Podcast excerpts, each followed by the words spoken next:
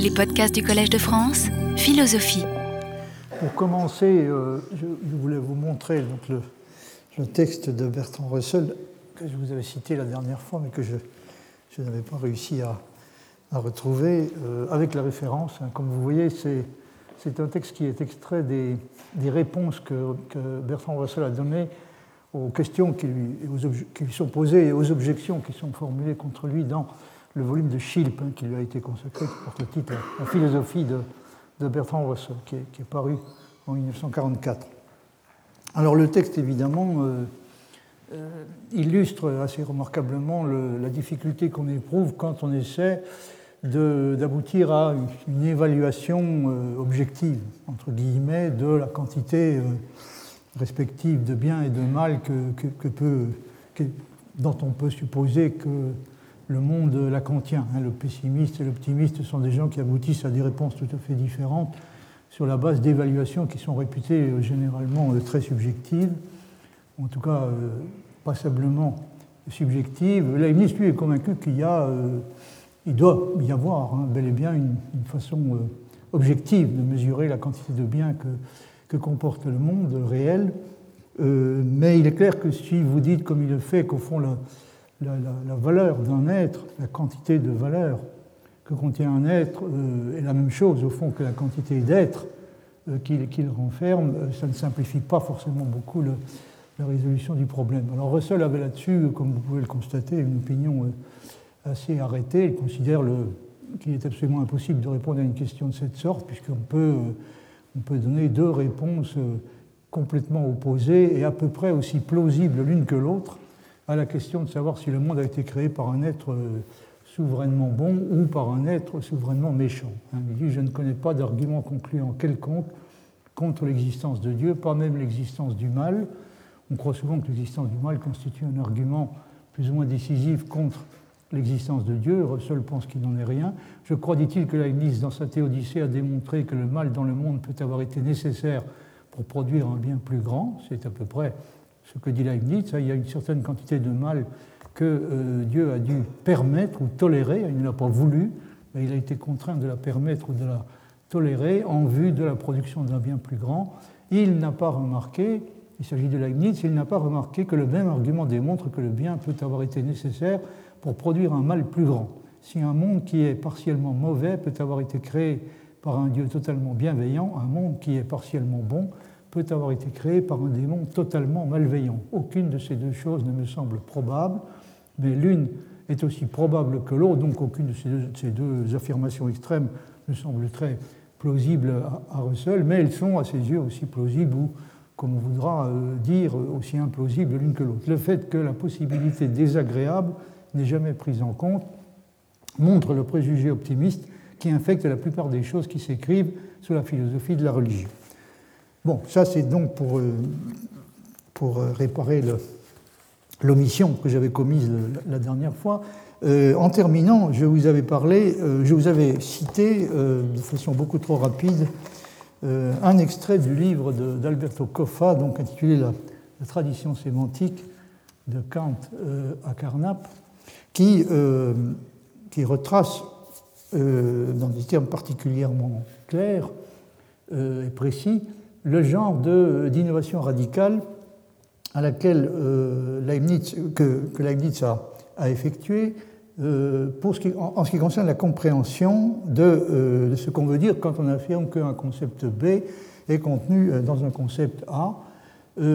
pour dire les choses de façon sommaire, donc il y avait une façon traditionnelle de répondre à cette question, qui est la façon à laquelle Arnaud reste fidèle hein, dans la correspondance qu'il a eue avec Leibniz, euh, cette façon traditionnelle est celle qui consiste à dire que pour que le prédicat B soit contenu dans le prédicat euh, A, donc le concept B soit contenu dans le concept A, il faut que la proposition universelle affirmative, tous les A sont des B, soit non seulement vraie, mais nécessaire. Ça, c'est la, conception euh, classique qui est défendue par Arnaud, et Leibniz y oppose une, conception complètement différente qui, aux yeux d'Arnaud, évidemment, a un effet euh, tout à fait choquant. Hein.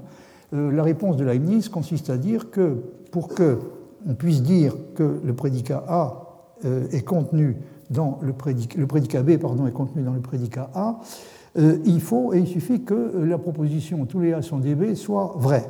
Alors c'est ce qu'explique Alberto Coffa dans ce passage. Quand Kant a commencé à réfléchir, dit-il, à cette question, il y avait deux réponses standards, l'une émergeant d'une longue et vénérable tradition, l'autre avancée pour la première fois par Leibniz. La correspondance Leibniz-Arnaud manifeste clairement le conflit entre ces deux points de vue.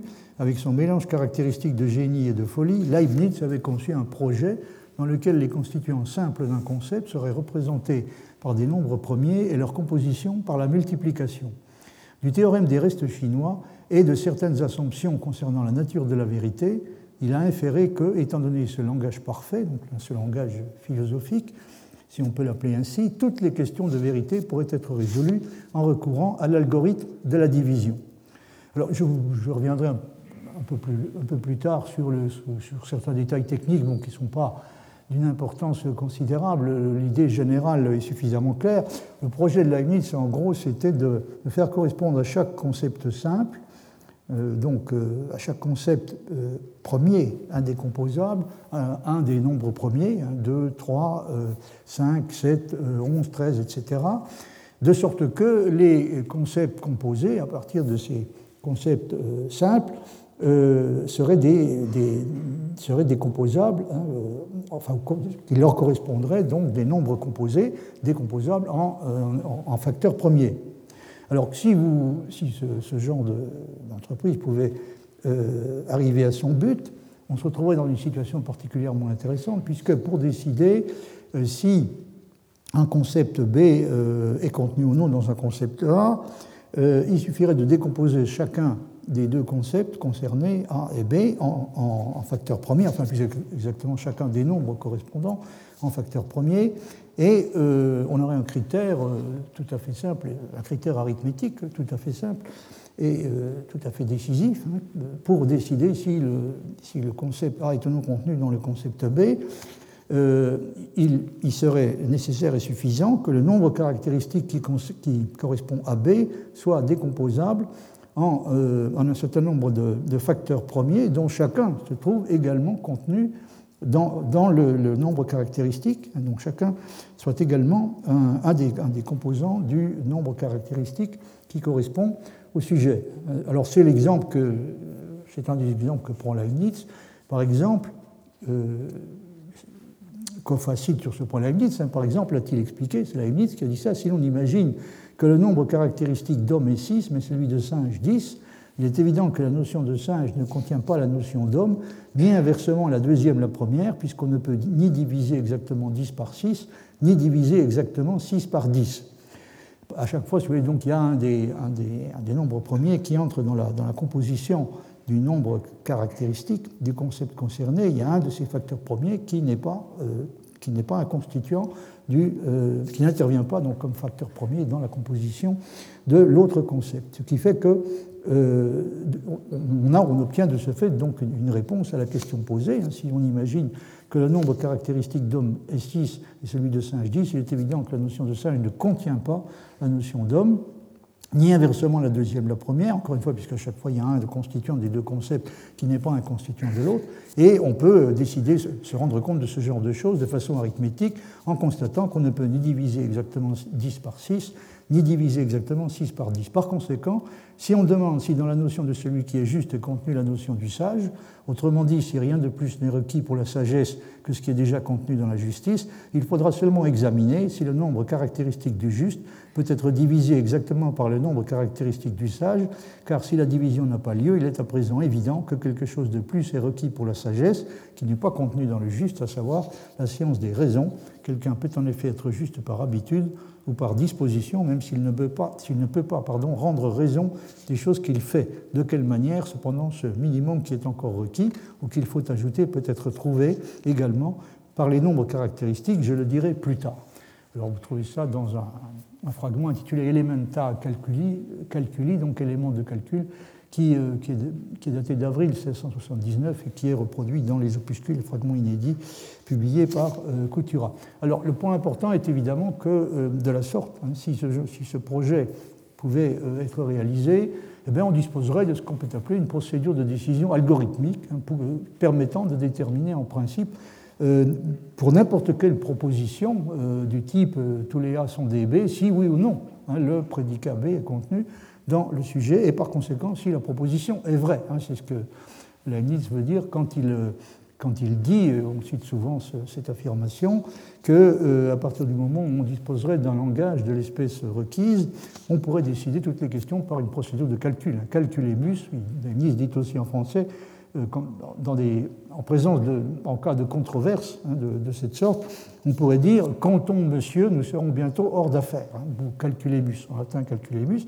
c'est-à-dire faisons le calcul, appliquons la procédure algorithmique dont je viens de vous parler, et nous aurons euh, la réponse à la question de savoir si la proposition est vraie ou non.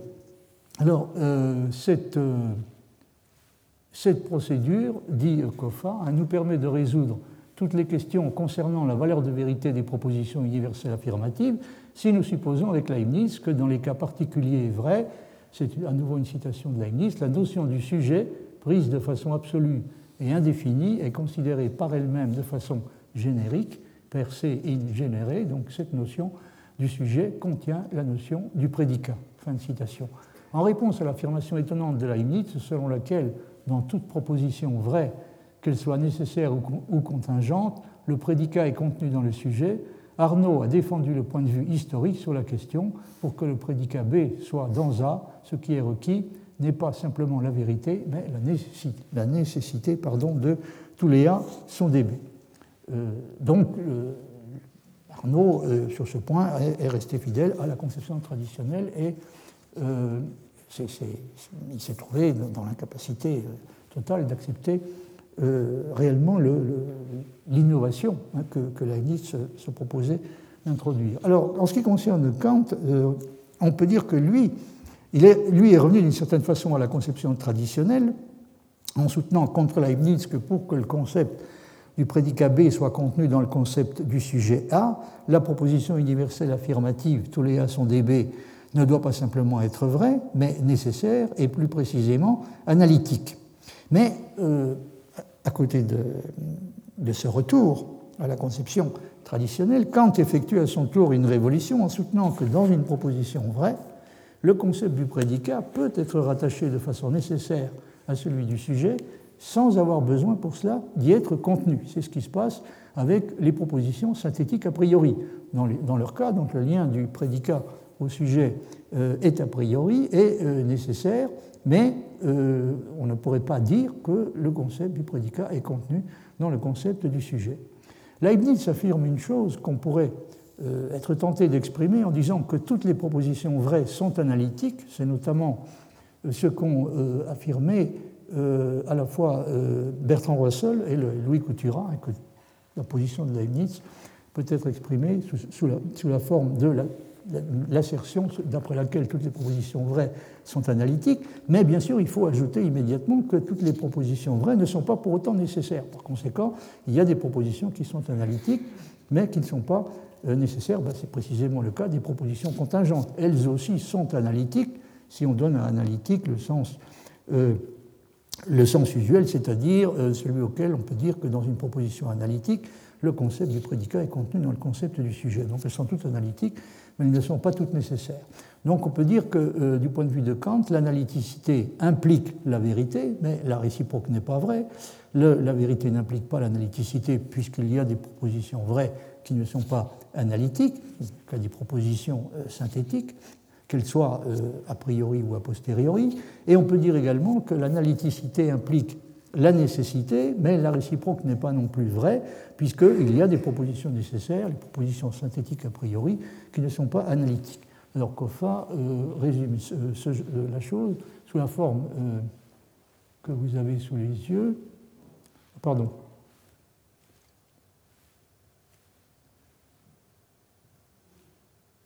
J'ai à nouveau un problème avec. Je vais vous citer la suite du texte, excusez-moi. À un moment donné, dans les années 1770, c'est Koffa qui, qui, parle. À un moment donné, dans les années 1770, Kant en est arrivé à la conclusion que l'analyticité n'est ni la vérité, comme pour Leibniz, ni la nécessité, comme pour Arnaud. mais une chose qui est plus forte que toutes les deux. Ce qui est contenu dans un concept est moins que ce qui est vrai de lui, et même que ce qui est nécessairement vrai de ces objets. Pour dire les choses autrement, l'analyticité est une chose et la priorité en est une autre.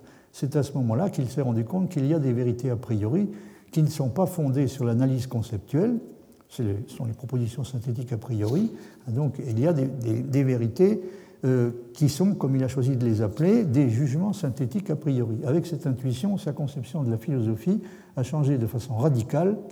Auparavant, il avait pensé que la méthode de la philosophie était l'analyse et que l'analyse ne pouvait fonder que des assertions analytiques.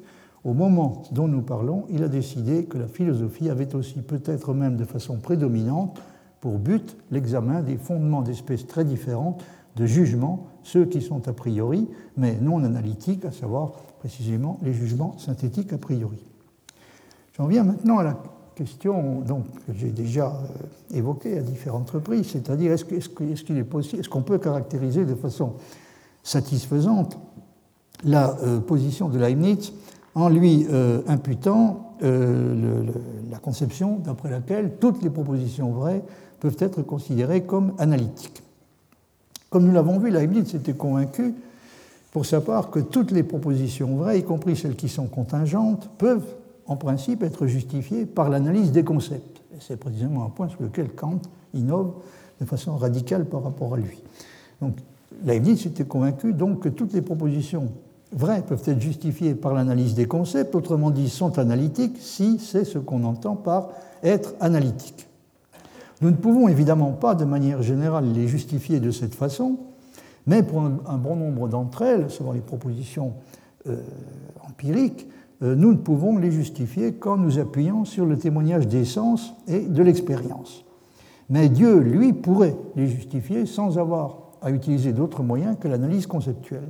Par conséquent, on peut dire qu'il connaît leur vérité de cette façon, c'est-à-dire de façon euh, purement conceptuelle, hein. il connaît leur vérité intégralement par l'analyse des concepts, qui est, j'aurai l'occasion d'y revenir, la seule façon de connaître qui est réellement digne de lui. Dans la logique de Leibniz, un livre qui a été publié en 1901, Coutura soutient que toute la métaphysique de Leibniz peut se déduire du principe de raison et que la formulation exacte du principe de raison est constituée par la thèse selon laquelle toute proposition vraie est analytique.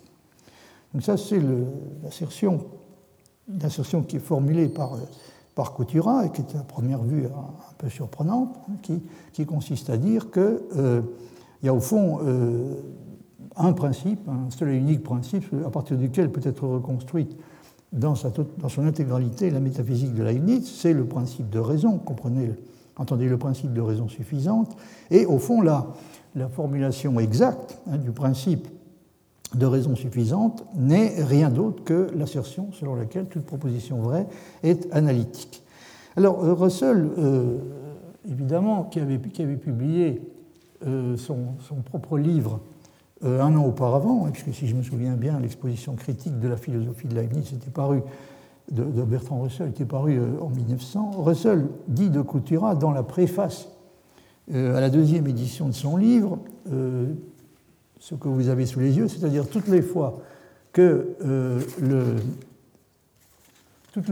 mon, euh, interprétation a été différente euh, de, celle, des commentateurs antérieurs, hein, toutes les fois que mon interprétation a été différente de celle des commentateurs antérieurs, le travail de Coutura a fourni une confirmation concluante et montré que les textes antérieurement publiés, peu nombreux, sur lesquels je m'étais appuyé, avaient toute l'importance que je leur avais attribuée. Mais Coutura a poussé la non-orthodoxie plus loin que je ne l'avais fait, et là où son interprétation différait de la mienne, il a été en mesure de citer des passages qui semblaient concluants. Le principe de raison suffisante, affirme-t-il, asserte simplement que toute proposition vraie est analytique et est la converse exacte de la loi de contradiction qui asserte que toute proposition analytique est vraie. Donc oui, là, les choses deviennent apparemment remarquablement simples. Euh, toute la, métaphysique de Leibniz peut être reconstruite, peut-être pas à partir de un, euh, mais en tout cas à partir de deux euh, principes, hein, dont l'un constitue la converse de l'autre. Le premier d'entre eux, c'est le principe de raison suffisante, dont la formulation précise est encore une fois que toute proposition vraie est analytique. Et le deuxième, donc, la converse, est un principe qui peut être considéré comme la converse du principe de raison suffisante, formulé de cette façon, c'est-à-dire le principe de non-contradiction qui asserte que toute proposition analytique est vraie. Donc Russell, tu vois dans le, livre de Coutura, notamment euh, à cause des, textes nouveaux qui, sont cités, il y voit une confirmation de ce dont il était déjà convaincu pour sa part, euh, à savoir que euh, Leibniz défend et considère même comme euh, un principe absolument fondamental la proposition selon laquelle toute proposition vraie est analytique, cette proposition n'étant au fond rien d'autre que le principe de raison suffisante lui-même. Leibniz lui-même a suggéré à différents moments que ce, principe, le principe de raison suffisante, n'était au fond qu'une conséquence qui résultait directement de la nature même de la vérité de la façon suivante. Toutes les fois qu'une proposition est vraie, qu'elle soit nécessaire ou contingente, dit-il, sa vérité doit avoir un fondement. Et on ne voit pas par quoi pourrait être constitué ce fondement si ce n'est pas par le fait que le concept du prédicat est contenu dans le concept du sujet. Dans euh, une lettre à Arnaud euh, très importante, celle du 14 juillet 1686, euh, Leibniz écrit ceci Puisqu'il est certain que je le ferai, il s'agit donc d'un voyage euh, qu'il est censé faire, puisqu'il est certain que je le ferai, euh, naturellement comme toutes les choses qui arriveront, y compris les choses qui sont susceptibles d'arriver à tel ou tel individu et qui dépendent de décisions libres de sa part, il s'agit de choses qui sont déterminées et certaines, bien que, encore une fois, elles ne soient pas nécessaires. Puisqu'il est certain que je le ferai, ce voyage, il faut bien qu'il y ait quelque connexion entre moi, qui suis le sujet, et l'exécution du voyage, qui est le prédicat semper enim notio predicati inest subjecto in propositione vera. Toujours en effet, hein, la notion du prédicat est dans, hein, ou, est, inhérente au sujet dans une proposition vraie. Puis un peu plus loin, euh, Leibniz dit ceci Enfin, j'ai donné une raison décisive qui, à mon avis, tient lieu de démonstration c'est que toujours dans toute proposition affirmative véritable, c'est-à-dire vraie, nécessaire ou contingente, universelle ou singulière, la notion du prédicat est comprise en quelque façon dans celle du sujet, predicatum inest subjecto, ou bien je ne sais ce que c'est que la vérité.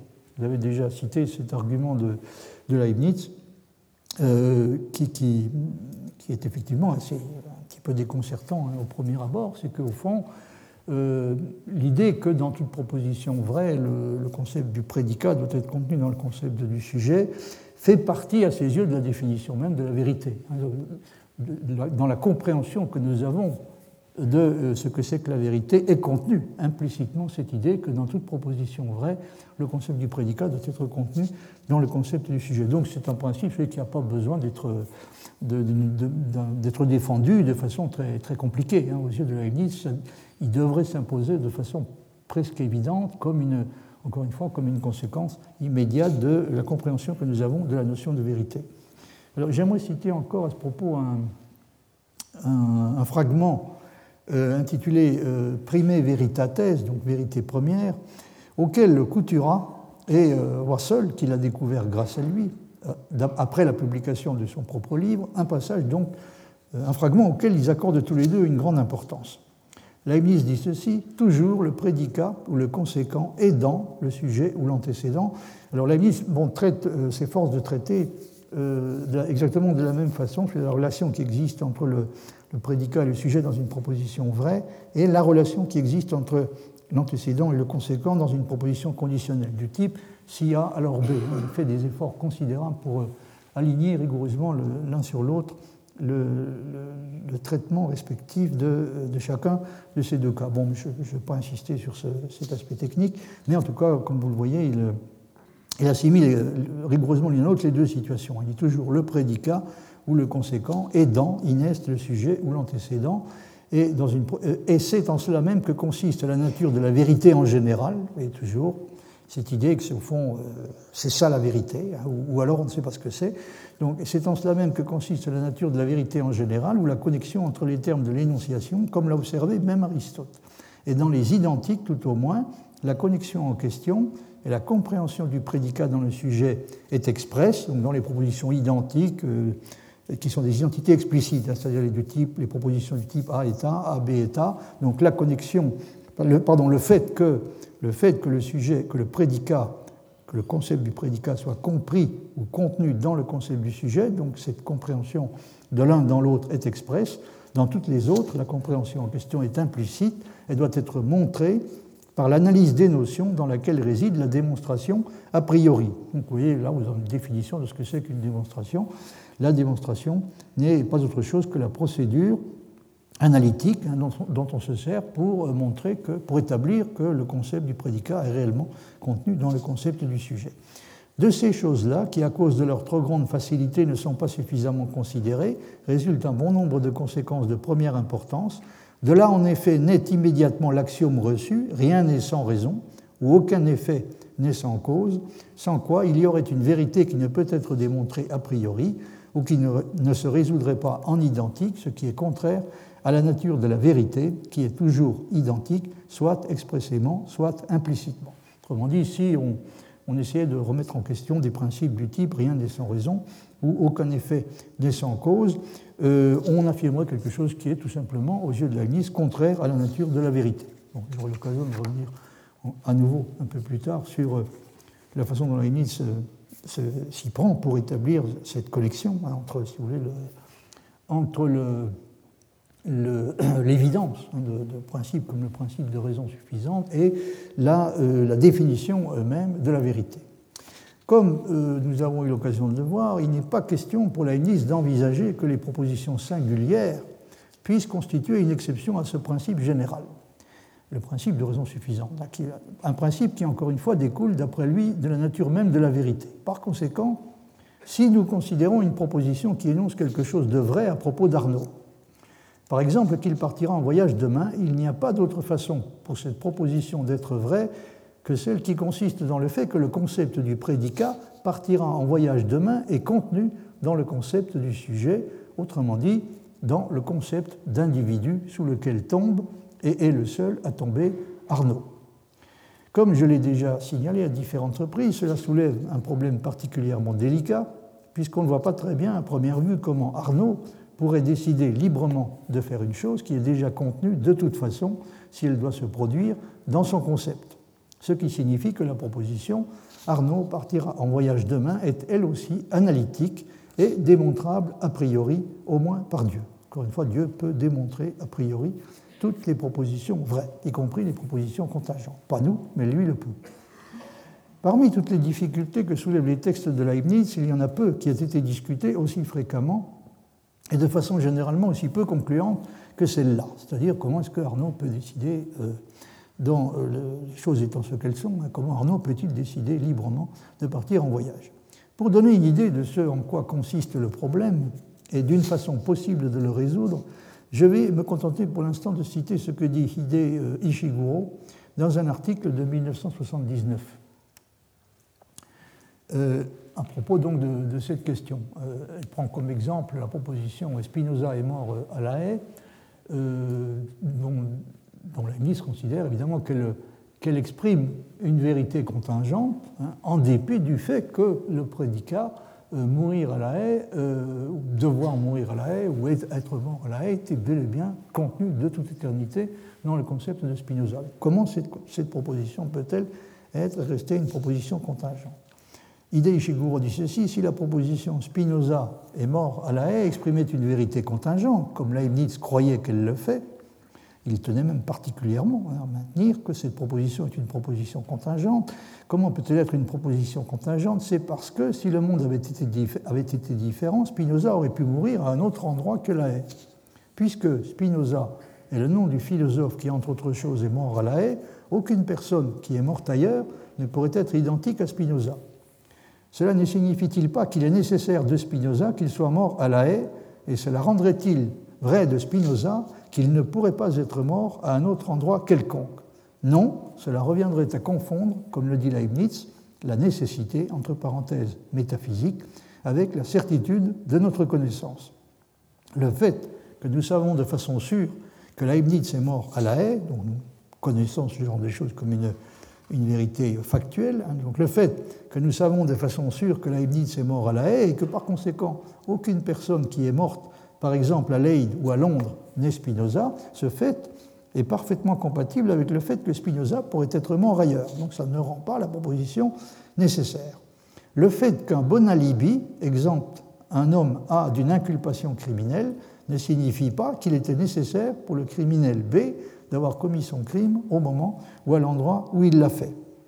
Nous utilisons simplement notre connaissance d'un fait contingent, c'est-à-dire le fait que A était à un endroit différent au moment du crime, pour conclure à la non-identité de A et de B. Nous comprenons que quelqu'un qui n'a pas toutes les propriétés de B ne pourrait pas être identifié à lui. La même chose résulte de cela pour la connaissance que nous avons des événements passés et futurs. Notre capacité d'avoir une certaine connaissance de ce qui arrivera ne supprime pas par elle-même la contingence du fait. Notre incapacité de modifier les événements passés ne rend pas les vérités portant sur eux moins contingentes. Donc nous utilisons la connaissance que nous avons du fait que Spinoza est mort à la Haye, une vérité historique, nous l'utilisons pour euh, écarter toute possibilité que quelqu'un qui ne serait pas mort euh, à la haie puisse être Spinoza. Mais Ishiguro a tout à fait raison sur ce point, il est tout à fait en accord avec ce que dit Leibniz, ça n'autorise pas, ça n'oblige pas et ça n'autorise même pas à conclure que la proposition Spinoza est mort à la haie a un caractère euh, nécessaire.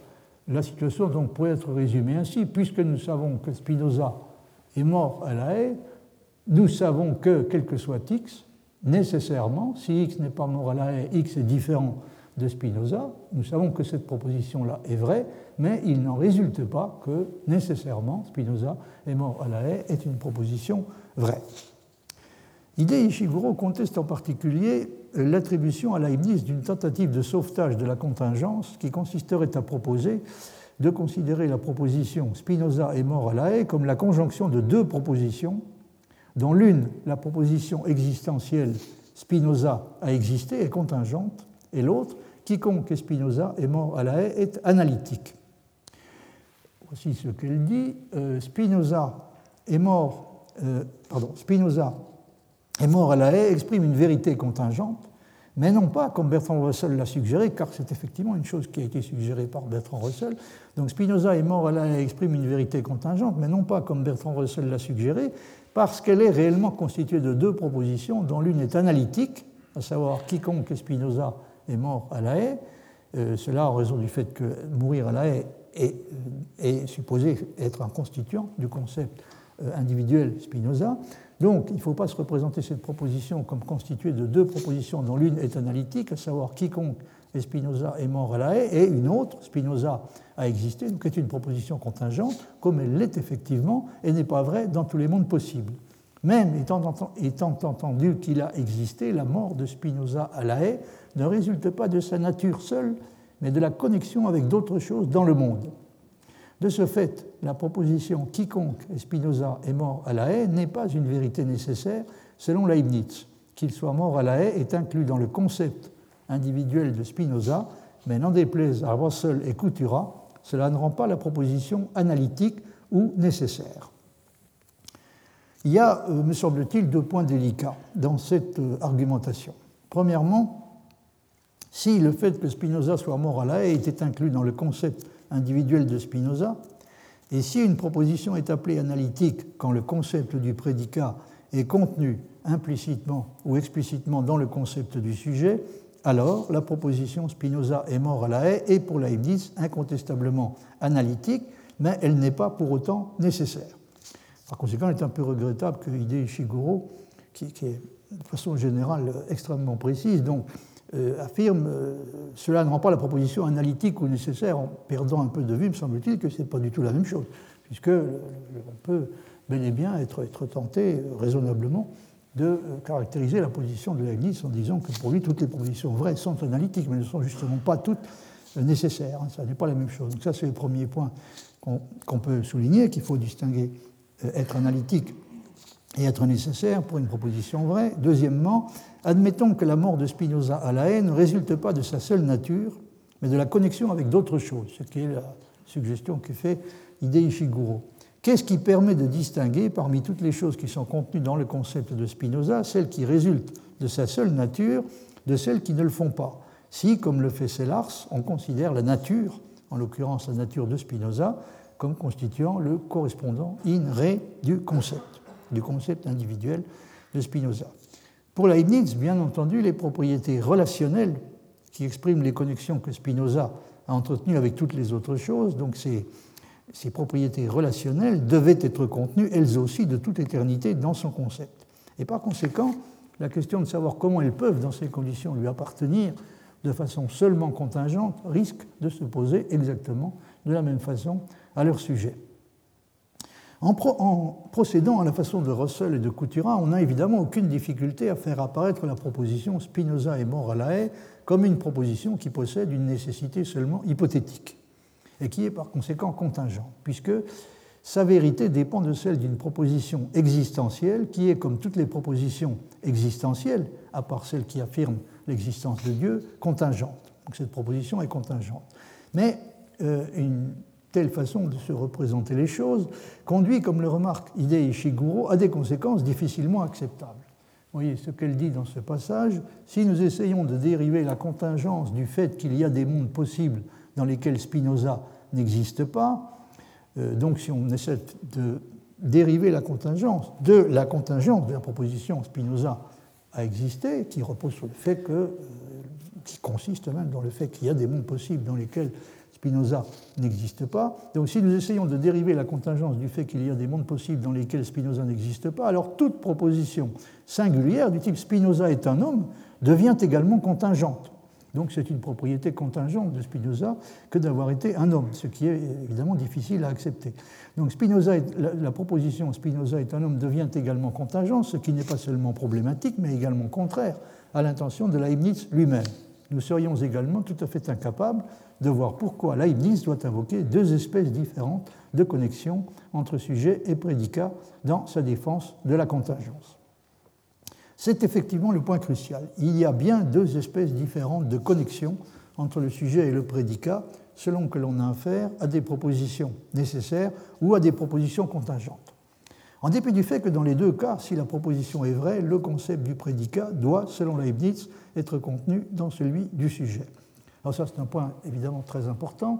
Le fait que euh, dans toute proposition vraie, qu'elle soit nécessaire ou, contingente, le concept du prédicat est contenu c'est en cela, encore une fois, que consiste la vérité. Hein. Aux yeux de Leibniz, le concept du prédicat est contenu dans le concept du sujet, n'empêche pas qu'il y a deux types de connexions euh, tout à fait euh, différents qui sont susceptibles d'unir le concept du prédicat au concept du sujet, selon que la proposition est nécessaire ou contingente. Donc il y a deux espèces fondamentalement différentes de connexions entre le sujet et le prédicat. Et le problème sur ce point, n'est pas de savoir si Leibniz tient ou non à préserver le genre de distinction dont parle l'idée Ishiguro, la distinction entre ces deux espèces de connexion, car il tient évidemment par-dessus tout à le faire, il tient par-dessus tout à préserver la distinction entre ces deux espèces de connexion.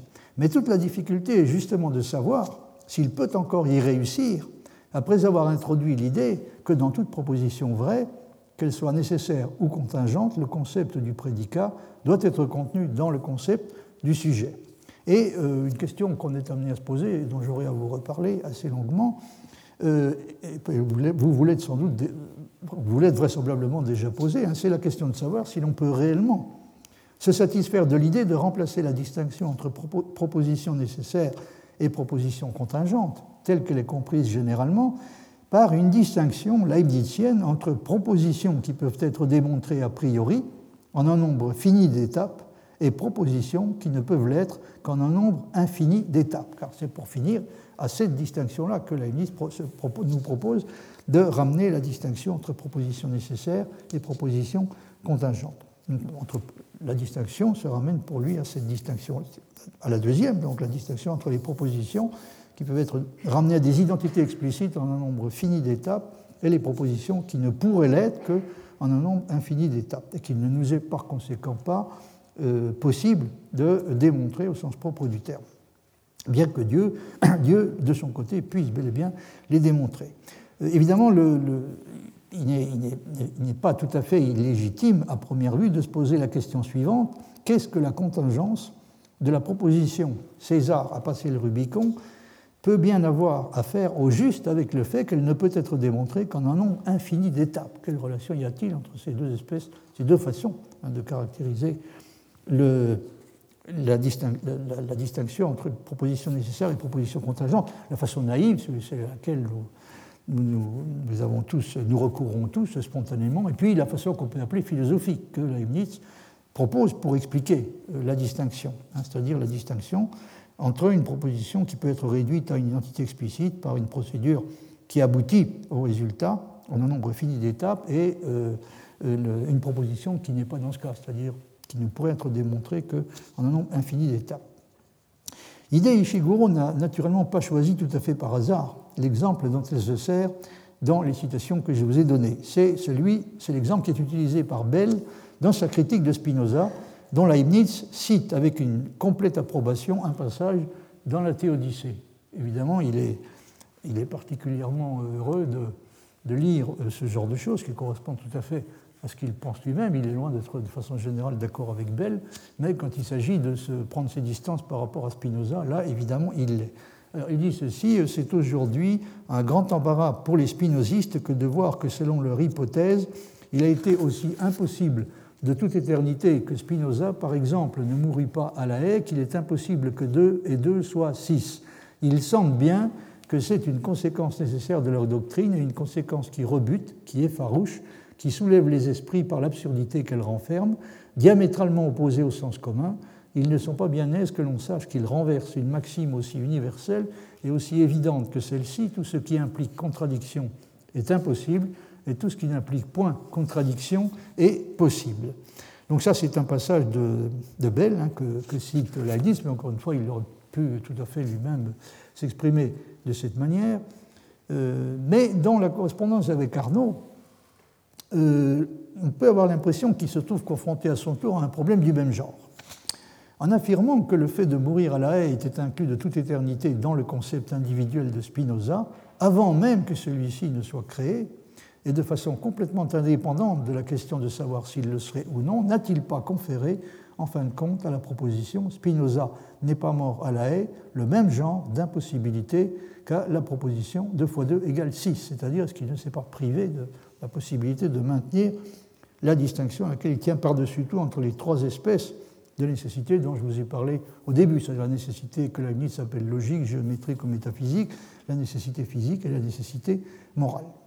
Leibniz, comme j'ai déjà eu l'occasion de le souligner à différentes reprises, est évidemment convaincu que non. Et il maintient, donc il est tout à fait convaincu qu'il n'est absolument pas obligé de. Euh, il ne court en aucun cas le risque de réduire toute espèce de nécessité à la nécessité logique. Et il maintient qu'il faut distinguer soigneusement entre ce qui est compris dans la notion d'une substance individuelle, qui inclut absolument tout ce qu'elle fera et tout ce qui arrivera, et ce qui est compris dans son essence. Donc ça, c'est une distinction à laquelle il, euh, n'est pas du tout disposé à renoncer, et à laquelle euh, il considère que le, principe du, prédicat contenu dans le sujet, euh, l'idée que dans toute proposition vraie, le concept du prédicat est contenu dans le concept du sujet, il considère que ce principe-là ne l'oblige nullement à renoncer à cette distinction qui est à ses yeux absolument crucial hein, entre ce qui est contenu dans la notion d'une substance individuelle et ce qui est contenu dans son essence, ou ce qui appartient à son essence. J'ai reproduit ici plusieurs passages dans lesquels euh, est évoquée euh, tout à fait directement cette question.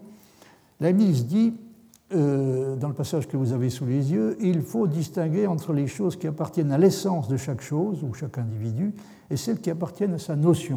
Vous voyez là, la distinction est présentées de façon tout à fait explicite, appartiennent à l'essence de la chose, celles qui conviennent avec elle nécessairement et en permanence, à la notion de la chose, il a ajouté singulière, la notion de la chose singulière en revanche, par exemple d'un individu comme Arnaud hein, ou, Leibniz en revanche, euh, appartiennent à la notion, même celles qui conviennent avec elle de façon contingente ou par accident, ou encore que Dieu voit dans cette même notion comprise parfaitement.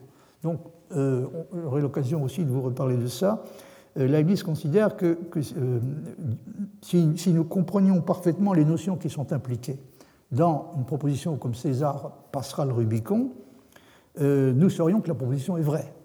or, c'est exactement la situation dans laquelle se trouve Dieu. Il a une compréhension parfaite des notions et à la condition de disposer d'une compréhension parfaite de la proposition, on peut passer on peut inférer de la compréhension à la vérité. Si, si, nous avions une compréhension parfaite, le genre de compréhension que Dieu a, nous saurions que cette proposition est vraie. Donc ce que Dieu voit dans la notion d'Arnaud ou dans celle de Leibniz, comprise parfaitement, lui permet de voir hein, également que Leibniz entreprendra ou Arnaud entreprendront ou n'entreprendront pas tel ou tel voyage. Au vrai, euh, dit Leibniz, toutes les caractéristiques qui ne conviennent pas aux choses de façon permanente, celles-là, même quand elles leur conviennent, ne leur conviennent pas de façon nécessaire, mais en vertu d'un décret divin ou humain qui vient en plus. Et là, vous voyez qu'il introduit évidemment comme euh, comme un des, éléments constitutifs de la contingence le temps. Hein, c'est la, temporalité qui est ici euh, utilisée comme critère pour déterminer si une proposition est contingente ou non, euh, ou en tout cas, euh, à partir du moment où la temporalité intervient hein, dans l'attribution d'une propriété, la propriété en question ne peut plus être attribuée de façon nécessaire. Toutes les caractéristiques qui ne conviennent pas aux choses de façon permanente, celles-là, même quand elles leur conviennent, ne leur conviennent pas de façon nécessaire, mais en vertu d'un décret divin ou humain qui vient en plus. Un état de chose ne suit pas d'un autre nécessairement, mais toujours en vertu de quelque chose de plus. Un état d'une chose ne suit pas d'un autre nécessairement, bien qu'il en suive toujours de façon certaine, ou encore bien qu'il y ait toujours une raison pour laquelle il suit de lui plutôt que le contraire, une raison, dis-je, inclinante et non pas nécessitante. Il pourrait en effet ne pas suivre sans que cela implique une contradiction quelconque, bien qu'il suive, et la raison en question doit être tirée soit de la volonté divine, soit de la volonté créée. C'est tiré du, fragment intitulé des, des libertate et, et divina, donc de la liberté de la créature et du choix divin, qui est euh, reproduit dans le, les textes inédits publiés par Gaston Grua. Alors, un ou deux autres passages encore qui euh, sont susceptibles de nous intéresser. Euh, le prédicat vrai, pour ce qui est de la chose, hein, le, prédicat vrai, si on considère les choses du point de vue de la chose, le prédicat en question est toujours contenu dans la nature du sujet, hein, comme A et B, c'est-à-dire B est dans A lui-même, B inest ipsi A. C'est pourquoi, si A était compris parfaitement, on comprendrait que B est dans lui, ça c'est ce que je vous expliquais il y a un instant. Donc si A était compris parfaitement, on comprendrait que B est dans lui, ou encore le concept de l'existence de A lui-même enveloppe ce concept en vertu duquel ce A qui existe est B.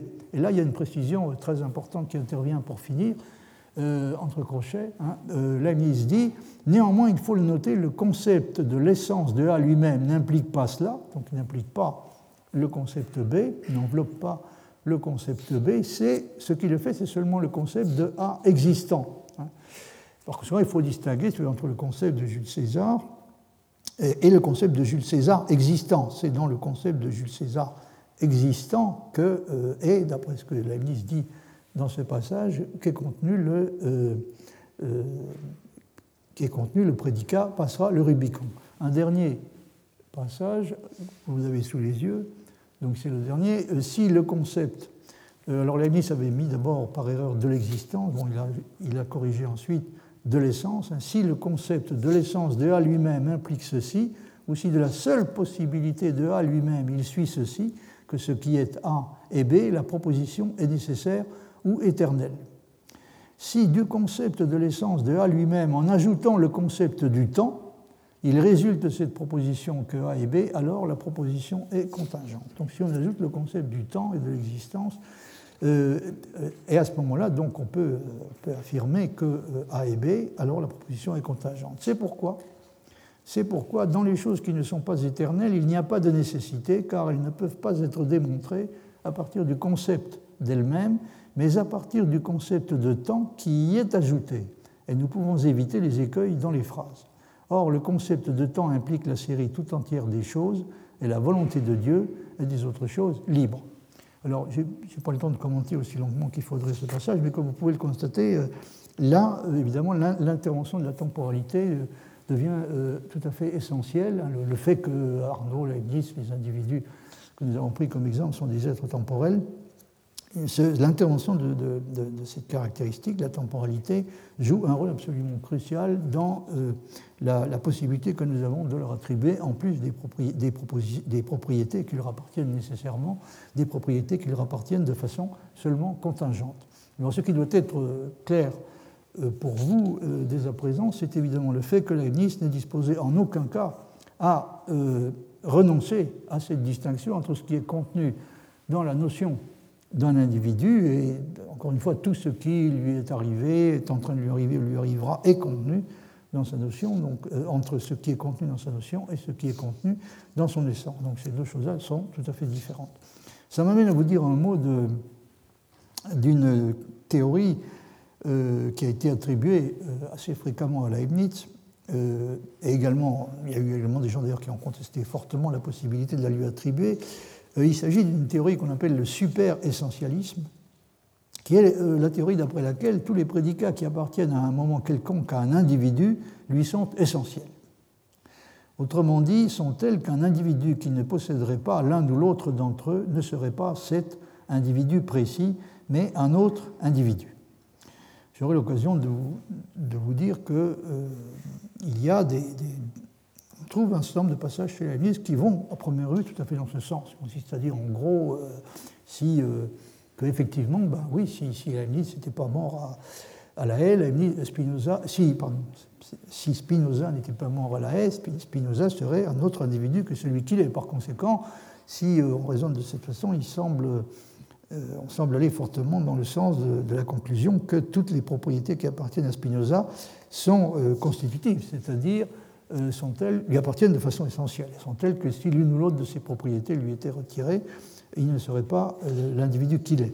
Et c'est évidemment quelque chose qui, qui semble résulter assez directement de l'idée que tout, ce qui est susceptible, d'arriver à un individu dans le cours de son existence est contenu dans son concept. Ça veut dire que si vous retirez ou ajoutez l'une quelconque de ces propositions, alors vous modifiez le concept de l'individu en question, lequel n'est plus le concept du même individu. Et par conséquent, euh, il semble y avoir effectivement des raisons hein, de, soupçonner, soupçonner fortement Leibniz d'avoir été obligé, même si ça ne lui plaisait pas particulièrement, on peut même être certain que ça lui déplaisait totalement, hein, on peut, on le soupçonner d'avoir été obligé d'accepter en fin de compte à son corps défendant euh, le genre de doctrine euh, qu'on appelait le super-essentialisme.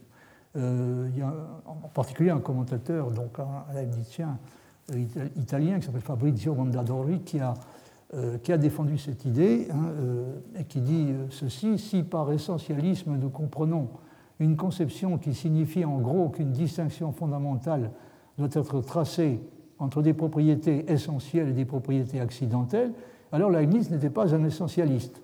Il n'est pas un essentialiste parce qu'il est obligé finalement, implicitement, de renoncer bel et bien à la distinction entre propriétés essentielles les propriétés accidentelles pour la raison que chez lui, en fin de compte, toutes les propriétés deviennent essentielles. Car il semble, dit Mondadori, avoir soutenu plutôt que toutes les propriétés d'un individu donné lui sont essentielles. Bien que Leibniz n'argumente jamais explicitement en sa faveur, il me semble que son super-essentialisme est rattaché en fin de compte à et dépendant de sa compréhension de la notion d'un concept complet et en particulier de la relation entre les individus et les concepts qu'ils exemplifient. Donc c'est dans un article qui s'intitule Référence, essentialisme et modalité dans la métaphysique de Leibniz. Donc c'est un article déjà ancien puisqu'il date de 1973, il a été abondamment discuté, mais j'aurais malheureusement pas le temps d'approfondir de, cette question autant qu'elle le mériterait. Avant de... Je voulais simplement vous signaler l'existence de ce problème. Hein. Oui ou non, Leibniz a-t-il pu échapper au, risque du, super-essentialisme Avant de revenir, alors évidemment, il est chez Gouraud, elle, considère que c'est une erreur euh, fondamentale, et je pense qu'il a raison hein, de, supposer que Leibniz euh, a défendu ce genre de position. Avant de revenir sur la question cruciale qui est soulevée dans les passages euh, que vous avez sous les yeux, donc les, derniers, et, avant de revenir donc sur cette question et sur la façon dont Leibniz essaie de la régler, autrement dit la question comment échapper hein, au super-essentialisme, Leibniz a-t-il réussi à y échapper et comment s'y est-il pris pour y parvenir? Donc avant de vous reparler de ça, il me faut souligner que c'est à nouveau une confusion entre la nécessité absolue et la nécessité hypothétique qui est à l'origine de ce qu'on appelle le raisonnement ou le sophisme paresseux, dont vous avez déjà parlé euh, l'année dernière. Dans la Théodicée, Leibniz écrit à propos des actions volontaires qui sont prédéterminées au même titre que les autres, il dit euh, ceci, ces actions volontaires et leurs suites n'arriveront point quoi qu'on fasse, ou quoi qu'on les veuille ou non, mais parce qu'on fera et parce qu'on voudra faire ce qui y conduit. Et cela est contenu dans la prévision et dans la prédétermination et en fait même la raison. Et la nécessité de tels événements est appelée conditionnelle ou hypothétique, ou bien nécessité de conséquence, parce qu'elle suppose la volonté et les autres réquisites, au lieu que la nécessité qui détruit la moralité et qui rend le châtiment injuste et la récompense inutile, est dans les choses qui seront quoi qu'on fasse et quoi qu'on veuille faire. Et en un mot, dans ce qui est essentiel, et c'est ce qu'on appelle une nécessité absolue.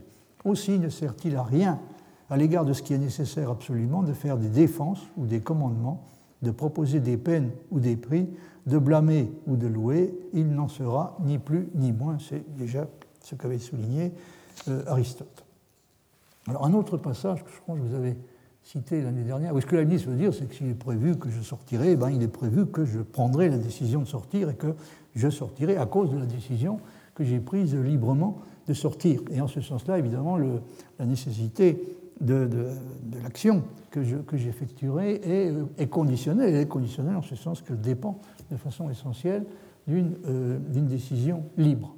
Alors, euh, oui, je, voulais vous citer aussi donc, ce passage que je crois que j'avais déjà cité l'année dernière, que je trouve, euh, je trouve particulièrement remarquable, qui est tiré d'un des textes allemands de Leibniz, von, von der Allmacht. Leibniz dit ceci Il doit bien pour cette raison il y avoir eu des gens simples qui, par des modes de raisonnement de cette sorte, se sont laissés étourdir et persuader le raisonnement paresseux, hein, qui consiste à dire que puisque ce qui doit arriver à déterminer, ce n'est pas la peine d'essayer de, l'influencer de quelque façon que ce soit. Il doit bien pour cette raison y avoir eu des gens simples qui, par des modes de raisonnement de cette sorte, se sont laissés étourdir et persuader à tort de laisser le champ non cultivé, les arbres non plantés, le travail non fait, parce que sans leur concours, ce qui doit suivre arriverait malgré tout. Sauf que tu es, si tu as été destiné à une telle pauvreté, alors tu as été destiné aussi à une telle négligence. Mais c'est justement ce logos argos, donc l'expression grecque qu'on traduit généralement par l'argument paresseux, hein, et c'est justement ce logos argos, la règle paresseuse, comme l'appellent les maîtres de calcul, qui a favorisé ta misère tout autant que ta propre prudence et prévision a attiré le malheur, pardon, tout autant que sa propre prudence et prévision a attiré le malheur sur le dos de cet astronome qui s'est prophétisé que la mort lui viendrait d'un cheval et pour échapper à cela a évité de sortir dans la rue. Cependant, chez lui, une porte a été claquée tellement fort qu'un cheval d'airain, probablement un cheval qui était suspendu au mur, un cheval d'airain qui est tombé sous l'effet du choc l'a blessé mortellement à la tête. Donc ça, c'est l'exemple classique, de un de ces exemples classiques dans lesquels une, prévision ou une prophétie se réalise précisément en raison euh, et à travers les efforts qui ont été faits pour éviter sa réalisation. Euh, donc euh, là, évidemment, Leibniz considère que l'astronome a été victime, en l'occurrence, de sa propre tendance à, supposer enfin, à ignorer que ce, qui, arriverait dépendrait, y compris sous la forme sous laquelle ça a été le cas, dépendrait de choses qu'il ne ferait ou ne, ou ne ferait pas. Si Dieu veut la fin, dit Leibniz, alors il a également prévu les moyens. S'il sait que je deviendrai bien heureux, alors il sait aussi que je vis dans la crainte de Dieu. Si je dois être damné, alors il est prévu aussi que je pécherai. Je ne peux donc pas, dans ce cas, ne pas pécher. Non, tu pêches et pécheras, mais il n'est pas vrai que tu ne puisses pas ne pas pécher. Il dépend de toi qu'aucun péché, il dépend de toi qu'aucun péché ne soit prévu pour toi. Comment cela? Je vais le démontrer, ouvre bien les oreilles. Ce qui dépend de toi et ce qui tient à ta volonté. Or, si tu ne veux pas pécher, alors tu ne pécheras pas, car le péché ne réside que dans la volonté. Une personne qui dort, une personne ivre, quand aucune volonté n'est présente, ne pêche pas.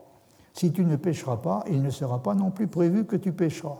C'est donc en toi que réside l'explication qui décide s'il est prévu ou n'est pas prévu que tu pécheras. Tu ne dois par conséquent accuser ni la providence, ni Dieu, mais toi-même, mais ta volonté. Alors c'est toute la difficulté euh, considérable que comporte la position de Leibniz se concentre et concentrée de façon remarquable dans, dans ce genre de passage. Alors dans, dans, les passages de cette sorte, Leibniz conteste notamment l'idée très répandue que la préscience est capable d'exercer une sorte de pouvoir causal sur l'occurrence de l'événement. Je me permets d'insister là-dessus parce que c'est une chose que nous avons tous plus ou moins tendance à supposer. Si l'événement peut être connu à l'avance, hein, cette connaissance est susceptible en quelque sorte de faire arriver l'événement. Et Nice souligne à juste titre que ça ne peut en aucun cas être vrai. euh, celui qui sait d'avance si l'événement aura lieu ou non est supposé, en quelque sorte, disposer d'une sorte de capacité de faire en sorte qu'il arrive ou n'arrive pas, quoi que les agents concernés puissent faire ou s'abstenir de faire de leur côté. L'erreur euh, l'erreur sur laquelle repose ce genre de raisonnement est facile à reconnaître. Voyez par exemple ce que dit euh, Richard Sorabji dans un livre qui, est d'un grand intérêt que je vous recommande la lecture, euh, c'est le livre de Richard, donc le livre de Richard Sorabji, et, Necessity, Cause and Blame, euh, qui, est, consacré donc à Aristote, et euh, le, sophisme que dénonce Leibniz avait déjà été relevé et, critiqué par Aristote. Sorabji dit c'est une chose de dire que le composé suivant est nécessaire. Si vous savez que quelqu'un ira se promener, il ira se promener, mais supposons que cette proposition soit vraie. Si vous savez que quelqu'un ira se promener, il ira se promener. Enfin, j'ai dit, supposons que nous sachions qu'elle est vraie. Elle est, elle est vraie, elle est même logiquement vraie. Si quelqu'un, euh, il n'est pas que nécessaire que ce soit Dieu. Hein. Si quelqu'un sait que j'irai me promener, alors j'irai me promener parce que je sais que P ou X sait que P implique que P est vrai. Mais supposez que nous divisions le composé et prenions séparément, donc la proposition il ira se promener, Supposez que nous prenions cette proposition isolément, rien ne suit en ce qui concerne la nécessité de la promenade prise en elle-même. C'est l'erreur que commettent certains déterministes. Ils pensent que la promenade future est nécessaire quand c'est seulement le composé qu'il est. Ce qui est nécessaire, c'est seulement la proposition conditionnelle. Donc si vous savez que quelqu'un ira se promener, alors il ira se promener, mais on n'a pas le droit, évidemment, de, euh, de, transférer la nécessité qui appartient, encore une fois, à la proposition conditionnelle en tant que telle, de la transférer aux conséquents de la proposition et de conclure de la sorte à euh, la nécessité du, conséquent. Ce qui veut dire au fond que euh, ça veut dire au fond que, si vous voulez, le, la tendance qu'on a à raisonner du déterminisme au fatalisme, hein, en tout cas c'est bien comme ça que ça se passe pour Leibniz, repose à peu près entièrement sur ce sophisme. Hein. C'est-à-dire on a tendance à transférer la nécessité de la proposition conditionnelle, proposition du type euh, dans le cas de Leibniz, qui s'appuie euh, finalement euh, en dernier ressort sur le, fait de la préscience divine. Hein. si Dieu sait que quelque chose arrivera, nécessairement, si Dieu sait que quelque chose arrivera, ce quelque chose arrivera. Et comme on transfère donc le il est nécessaire que, au conséquent de la proposition, on conclut que ce quelque chose arrivera nécessairement. C'est l'erreur, dit Sorabji, que commettent certains déterministes. Ils pensent que la promenade future est nécessaire, donc ils concluent du, déterminisme au fatalisme, la promenade future est nécessaire, donc elle aura lieu quoi que je fasse, hein. quoi que je puisse décider, quoi que je puisse faire, elle aura lieu. Donc il pense que la promenade future est nécessaire quand c'est seulement le composé souligné qu'il est. C'est un exemple de ce qu'Aristote appelle le sophisme du composé ou de la composition synthésis. Alors évidemment, euh, ça peut sembler un peu, simple, mais euh, Leibniz est convaincu qu'au fond, le, l'erreur qu'il dénonce, qui consiste encore une fois à conclure du déterminisme au, fatalisme, disons en termes plus du caractère déterminé de tout ce qui arrivera au fatalisme, c'est-à-dire à, l'inutilité d'entreprendre quoi que ce soit pour le, favoriser ou l'empêcher, il est, convaincu hein, assez profondément que cette erreur repose à peu près entièrement sur cette confusion qui peut sembler euh, tout à fait élémentaire. Euh, c'est une, à ses yeux, donc, euh, dans son langage, c'est un cas typique de confusion de la nécessité de la conséquence avec la nécessité du conséquent, ou de la nécessité simple avec la nécessité hypothétique. Donc encore une fois, donc, ce qui est nécessaire est seulement la proposition. Si quelqu'un sait qu'il y aura une bataille navale demain, alors il y aura une bataille navale demain, qui exprime, je l'ai déjà souligné, je crois, ce qu'on pourrait appeler un aspect, et un aspect important de la logique du concept de savoir. Donc c'est cette proposition-là qui est nécessaire, mais cela ne confère aucune espèce de nécessité à la proposition qui décrit l'événement futur concerné. J'aimerais vous citer encore un passage de von der Almart, qui est un texte pour lequel j'ai une, faiblesse particulière. Euh, Leibniz, dans, von der Almart, Leibniz explique que la confusion qui engendre le sophisme paresseux repose en fait simplement euh, sur une habitude linguistique. Sur une habitude linguistique qui consiste à s'exprimer de façon elliptique et à omettre pour des raisons de commodité ou de paresse l'antécédent dans la proposition conditionnelle qui est euh, une proposition conditionnelle qui est en réalité non seulement vraie, mais triviale, à savoir la proposition nécessairement, si quelque chose arrivera, alors il arrivera. La mise pense qu'on est victime donc d'une forme de paresse hein, qui consiste à omettre l'antécédent de la proposition conditionnelle et on se croit de ce fait autorisé à affirmer la nécessité du conséquent et donc affirmer la proposition. Alors nécessairement la chose concernée arrivera, vous allez comprendre de quoi il s'agit. Bible dit ceci, ce que Dieu prévoit, cela doit arriver, or il n'est pas possible que cela n'ait pas lieu. Donc c'est toujours même, euh, euh, le même présupposé. Hein. Ce, que Dieu, prévoit euh, est vrai. Sans quoi, évidemment, on ne parlerait pas de, de, prévision dans le cas de quelqu'un comme Dieu. Donc l'objet de la préscience, la, la, préscience est une connaissance vraie, par conséquent, ce qu'elle affirme arrivera. Ce qu'elle affirme est vrai, et s'il s'agit d'un événement, euh, particulier, cet événement particulier se produira. Si maintenant on met l'explication de la possibilité devant la possibilité, donc si on remplace la possibilité par son explication, cela s'énonce par conséquent ce que Dieu prévoit. Je ne peux pas, m'imaginer que cela n'ait pas lieu. Autrement dit, je ne me l'imagine pas, même si je le veux. Et là, Leibniz interprète la possibilité comme étant constituée par l'imaginabilité ou la concevabilité. Mais, prise ainsi, la proposition est fausse, car, dit Leibniz, si je veux, je m'imagine que quelqu'un, non pas moi, mais quelqu'un d'autre, est bienheureux ou damné. En fait, je peux, si je veux, m'imaginer qu'il n'y a ni ciel ni enfer, comme c'est effectivement possible, car Dieu peut, s'il le veut, les supprimer. On peut très bien s'imaginer toutes ces choses.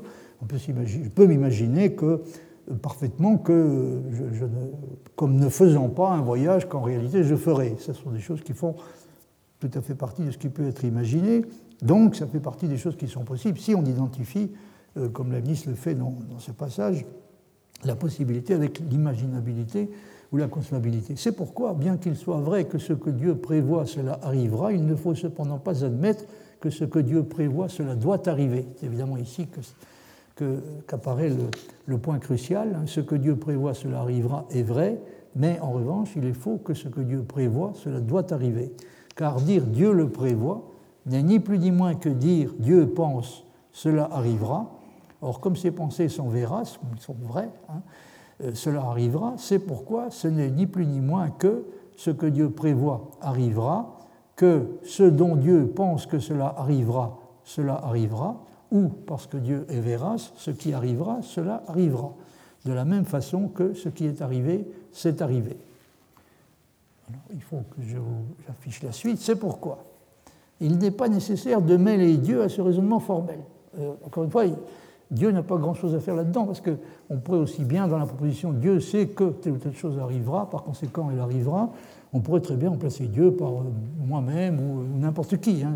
Il s'agit, encore une fois, on peut très bien considérer ça dans un langage qui n'est pas celui de, de Leibniz comme étant une proposition, une vérité logique, une proposition logiquement vraie qui exprime simplement un aspect de la logique du concept de savoir. Donc, c'est pourquoi, bien qu'il soit vrai que ce que Dieu prévoit, cela arrivera, il ne faut cependant pas admettre que ce que Dieu prévoit, cela doit arriver, car dire Dieu le prévoit n'est ni plus ni moins que dire Dieu pense, cela arrivera. Or, comme ces pensées sont véraces, cela arrivera. C'est pourquoi ce n'est ni plus ni moins que ce que Dieu prévoit arrivera, que ce dont Dieu pense que cela arrivera, cela arrivera ou parce que Dieu est ce qui arrivera, cela arrivera, de la même façon que ce qui est arrivé, c'est arrivé. J'en viens maintenant au passage que vous avez sous les yeux. C'est pourquoi il n'est pas nécessaire de mêler Dieu à ce raisonnement formel. On aurait par conséquent pu conclure directement ce qui arrivera, cela arrivera nécessairement, ou cela doit arriver. De la même façon que ce qui est arrivé, cela doit vraiment être arrivé. Il y a toujours donc la tendance à traiter de la même façon le futur et le passé euh, pour ce qui concerne le problème dont nous sommes en train de parler, si tu dis cela n'est-il donc pas vrai? Non, à moins que l'on entende par là une chose que les hommes, pour abréger et éviter les répétitions, ont l'habitude de laisser passer, qui est la vraie cause du fait que ce sophisme, cet équivoque, concourt dans toutes les langues, parce que dans toutes les langues, les hommes sont ennemis des répétitions. Autrement dit, dans toutes les langues, on a tendance à se simplifier la vie et à, euh, à éliminer, à remettre tout simplement l'antécédent de de l'implication. Donc, du coup, on se retrouve uniquement avec le conséquent et on lui applique euh, l'opérateur de modal. Euh, nécessaire. Il est nécessaire que. Car si je dis ce qui arrivera, cela doit vraiment arriver, c'est exactement comme si j'avais dit ce qui arrivera parce que cela arrivera ou quand cela arrivera, alors cela doit arriver. Ou encore, une fois placé devant le mot doit, son explication tout le raisonnement formel devient par conséquent ce qui arrivera ou est prévu par Dieu. On ne peut pas s'imaginer que s'il arrivera ou est prévu par Dieu, cela n'arrivera pas. Donc vous voyez que tout le tour de passe-passe aux yeux de, la ministre repose sur le fait que on passe d'une proposition qui est parfaitement légitime, hein, qui, est vraie, qui, est vrai, qui même en quelque sorte logiquement vrai, c'est-à-dire la proposition de, ce qui arrivera. Hein. Euh, on ne peut pas s'imaginer que s'il arrivera, il n'arrivera pas. On passe de cette proposition à euh, ce qui arrivera et euh, doit arriver nécessairement. On ne peut pas, s'imaginer que ce qui arrivera n'arrive pas. Et par conséquent, ce qui arrivera est nécessaire. Alors Leibniz pense avoir trouvé dans, l'explication qu'il donne euh, une façon simple hein, de rendre compte de la tendance qu'on a à ignorer la distinction qu'on euh, a appris en principe à faire dans les bonnes écoles entre la nécessité absolue et la nécessité hypothétique. Vous voyez ce qu'il dit dans ce passage Or, ma damnation ou ma félicité arrivera, est prédite par Dieu, c'est pourquoi de ma damnation ou ma félicité, on ne peut pas s'imaginer que si elle arrivera, si elle est prévue par Dieu, elle n'arrivera pas. Tout ça est parfaitement correct. Ainsi, la première proposition devient vraie et tout le raisonnement formel ne fait rien. Spectatum admissi, risum teneatis amici. Donc là, c'est une citation d'Horace qui est traduite en français dans le texte sous la forme Riez donc tous tant que vous pouvez, car un tel sophisme aventureux qui veut chasser Dieu ou l'homme expulsé, ou la providence, ou la volonté libre du monde, un tel sophisme se ramène donc en tout et pour tout à cela.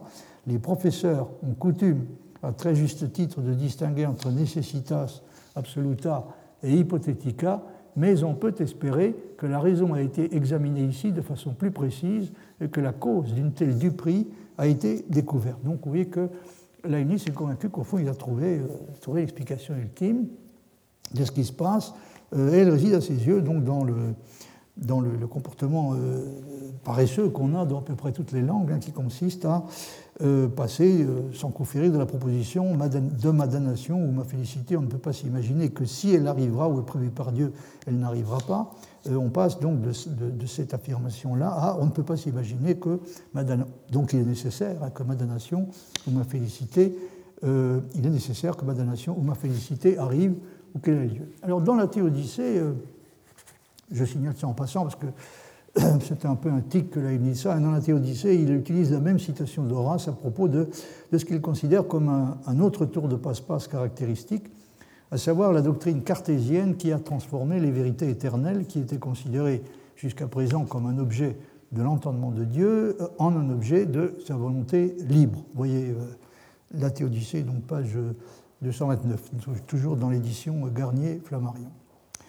On peut être tenté de penser cependant que Leibniz lui-même n'échappe peut-être pas totalement sur ce point à la confusion qu'il dénonce. Pour la raison suivante.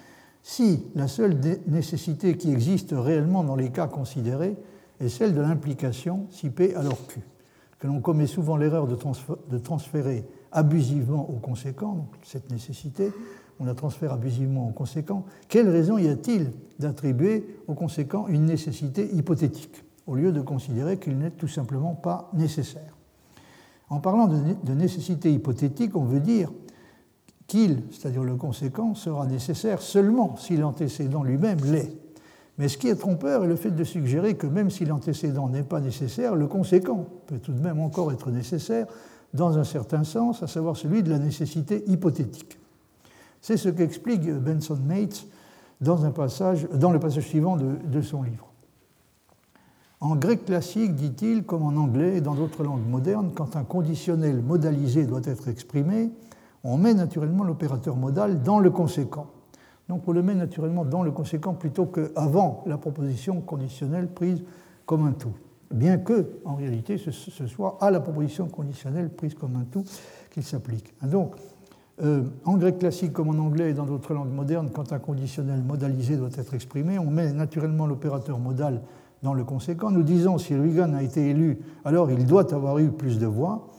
Euh, ce qu'on veut dire en réalité, c'est nécessairement, hein, si Reagan a été élu, alors il a eu plus de voix. Oui, il est nécessaire que si Reagan a été élu, il a eu plus de voix. Mais on a en effet les, langues, en tout cas celles que je connais, ont tendance à, faire passer euh, spontanément l'opérateur de, modalité, donc la, nécessité, euh, dans le conséquent. Cette façon de faire a pour effet de présenter les choses comme si la nécessité était prédiquée conditionnellement du conséquent plutôt que prédiquée inconditionnellement du tout.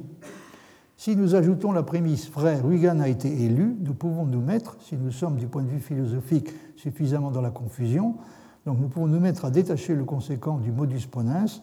Huygens doit avoir eu le plus grand nombre de voix. Et dans ces conditions, puisqu'il n'y avait évidemment pas de nécessité logique que Huygens ait le plus grand nombre de voix, nous pourrions supposer qu'une autre espèce de nécessité est appliquée.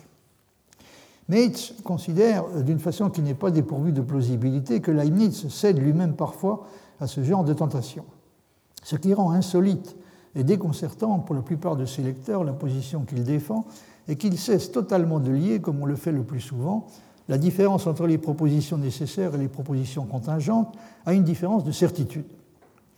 Les propositions contingentes, quand elles sont vraies, sont tout aussi certaines que les propositions nécessaires même si, évidemment, pour notre part, nous ne sommes pas en mesure de les démontrer. Elles peuvent néanmoins parfaitement faire l'objet d'une certitude euh, démonstrative. Hein, c'est le genre de certitude que Dieu a euh, de, leur, de, leur, vérité. Et l'objection fondamentale qu'on oppose à Leibniz se ramène toujours plus ou moins à la question si les propositions contingentes elles-mêmes sont à ce point certaines, aussi certaines en un certain sens qu'une proposition mathématique, comme 2 fois 2 font 4, qu'est-ce qui empêche finalement de dire qu'elles sont elles aussi nécessaires La réponse de Leibniz, c'est que la différence ne réside pas dans la nature de la vérité, qui est aussi déterminée et certaine dans un cas que dans l'autre, mais dans la nature des raisons de la vérité. Vous voyez par exemple ce qu'il dit euh, dans euh, ce passage, j'ai traduit le, dernier paragraphe, hein, à partir du, dernier paragraphe. Euh, mais diras-tu, c'est de Incouyès, mais diras-tu, de cette façon sera introduite la nécessité. Par exemple, tout homme pêche en prenant la proposition comme une proposition existentielle. Un homme non péchant est non existant, ou encore un homme existant non péchant est un non-être, ou est impossible. C'est-à-dire, pour finir, l'homme existant péchant est un être nécessaire. Donc on arrive à la conclusion, semble-t-il, à peu près fatalement à la conclusion que euh, l'homme, tout homme euh, pêche euh, nécessairement. Donc l'homme existant péchant est un être nécessaire et l'homme existant non péchant est un être impossible. Mais il faut comprendre que c'est de la nécessité du conséquent, à savoir une fois posé d'un coup cette série de choses, et c'est ce qui marque c'est ce que marque pardon, existant, l'existant, hein, le, fait d'être existant, qui est ajouté. Il fait en effet une proposition existentielle qui implique l'état des choses. Par cette formule, donc, je désigne la nécessité du conséquent, et ainsi je la maintiens, euh, la nécessité, donc je la maintiens universelle dans le traitement des énonciations, car même les propositions contingentes sont nécessaires sous l'hypothèse de l'existence des choses. C'est précisément en ce sens-là qu'il faut entendre ce que Leibniz appelle la nécessité hypothétique. De la même façon qu'il est impossible d'enlever de l'argent à Codrus si on pose que Codrus n'en a pas. C'est pourquoi je distingue de la façon suivante la proposition nécessaire et la proposition contingente. Euh, le cercle le plus grand des isopérimètres est un être nécessaire, c'est un être qui existe nécessairement. L'homme pécheur n'est pas un être nécessaire. Et il n'est pas possible, en effet, de découvrir une démonstration quelconque de cette proposition. Si vous voyez apparaître une fois de plus cet argument, donc un peu surprenant qui consiste à euh, invoquer euh, en faveur de, la conclusion qu'une proposition n'est pas nécessaire le fait qu'on ne peut pas la démontrer, alors qu'il semblerait plus raisonnable de, procéder, enfin plus, plus, plus, logique de procéder en sens inverse, hein, inférer du fait qu'une proposition n'est pas nécessaire au fait qu'on ne peut pas la démontrer. Tout homme pêche, dit Leibniz, c'est la raison pour laquelle il se trouve réellement que tout homme, par quoi j'entends tout homme vivant en ce moment de façon visible sur la Terre. Euh, donc, il se trouve réellement, tout homme pêche, la raison pour laquelle, pardon, il se trouve réellement que tout homme, par quoi j'entends, etc., il se trouve réellement que tout homme pêche, dépend d'une certaine analyse infinie que seul Dieu comprend, de sorte que le contingent diffère de façon essentielle du nécessaire comme un nombre sourd, c'est-à-dire un nombre irrationnel, d'un nombre rationnel. Je reviendrai euh, plus tard assez longuement donc, sur cette distinction sur la façon dont l'Église essaie de, entreprend de, rendre compte de la, distinction entre propositions nécessaires et propositions contingentes euh, en la ramenant à ce qui, c'est, ce qui lui, lui, semble finalement constituer la solution de ce problème. Donc il ramène finalement la distinction entre propositions nécessaires et propositions contingentes à une distinction entre euh, nombre rationnel et nombre irrationnel. L'un et l'autre, cependant, euh, donc qu'il s'agisse des propositions nécessaires ou des propositions contingentes, donc les, deux sont également euh, certaines ou encore connues de Dieu a priori ou par les causes, aussi bien les propositions contingentes que les propositions nécessaires peuvent être démontrées a priori par Dieu. Cela étant, il reste encore à expliquer pourquoi on est à ce point tenté de conclure de la certitude des propositions contingentes à leur nécessité, et précisément à leur nécessité absolue. La réponse suggérée à différentes reprises par Leibniz, c'est que c'est parce qu'on a tendance à oublier que la vérité de la proposition concernée ne semble absolument certaine que parce qu'elle a déjà été en fait admise de façon hypothétique et qu'on ne prend pas la peine de garder présente à l'esprit et de formuler à chaque fois explicitement l'hypothèse. Le commentaire de Benson Mates sur la façon dont Leibniz procède dans l'occurrence n'est pas particulièrement bienveillant pour lui. Vous voyez ce qu'il dit euh, dans ce passage. Leibniz a soupçonné qu'une erreur logique, d'une certaine sorte, est impliquée quand nous disons ce qui arrivera doit arriver. sur quoi repose exactement cette tendance qu'on a à dire ce qui arrivera doit arriver, ce qui arrivera ne pouvait pas ne pas arriver, etc. Donc, euh, Leibniz a soupçonné qu'il y avait une certaine erreur logique qui était impliquée euh, dans ce genre de déclaration, mais il pensait qu'elle résidait dans une répétition supprimée, on a vu en quoi elle consiste, et que ce que l'on veut dire est exprimé plus proprement par ce qui arrivera, si cela arrivera, cela doit arriver, ou de ce qui arrivera, il est inconcevable que si cela arrivera, cela n'arrive pas. C'est une citation de Leibniz, mais je vous ai cité moi-même des passages il y a un instant qui euh, confirme tout à fait que c'est bien là qu'il faut, d'après Leibniz, chercher la source de l'erreur. Donc on a tendance à, euh, à, oublier, hein, dans, ce qui arrivera, si cela arrivera, cela doit arriver, on a tendance à oublier le, la condition, hein, si cela arrivera, et, euh, et on arrive ainsi à l'affirmation erronée que ce qui arrivera, cela doit arriver. Dans cette dernière formulation, la formulation correcte donc de ce qui arrivera, il est inconcevable que si cela arrivera, cela n'arrive pas. Dans cette dernière formulation, l'opérateur modal gouverne clairement une conditionnelle, comme il le devrait, mais la trivialité du résultat ne semble cependant pas appréciée par Leibniz. En réalité, Leibniz fait beaucoup plus, me semble-t-il, que soupçonner qu'une erreur logique est impliquée dans des affirmations courantes comme ce qui arrivera ne peut pas ne pas arriver ou ce qui arrivera arrivera nécessairement. Il dit et répète que c'est effectivement le cas, que c'est bel et bien une erreur de ce genre qui est commise et que tout, d'une certaine façon, repose là-dessus. Il dit et répète que c'est effectivement euh, ce genre d'erreur qui est commise et euh, que c'est une erreur euh, logique d'un type tout à fait élémentaire. On peut remarquer du reste que des assertions qui ne comportent pourtant pas d'opérateur modal explicite, comme par exemple ce qui arrivera arrivera, ou en anglais what will be will be, ou en italien che sera sera, toutes, les assertions de ce genre ont une tendance très forte à être utilisées et comprises comme si elles voulaient dire à peu près ce qui arrivera ne peut pas ne pas arriver. Euh, ou, euh, ou, encore ce qui arrivera arrivera de toute façon. On dit what will be, will be, comme dans la chanson. Euh, euh ce n'est pas une tautologie. Bon, c'est bien clair, ça veut dire que ça arrivera de toute façon et par conséquent, ce qu'on peut faire pour essayer de, l'empêcher ne, changera pas grand-chose, hein, ne changera même probablement rien du tout. Donc, euh, au fond des, affirmations de cette sorte, ce qui arrivera euh, arrivera. Euh, les affirmations de cette sorte constituent plus ou moins, dans l'usage linguistique ordinaire, l'expression d'un comportement fataliste à l'égard du futur.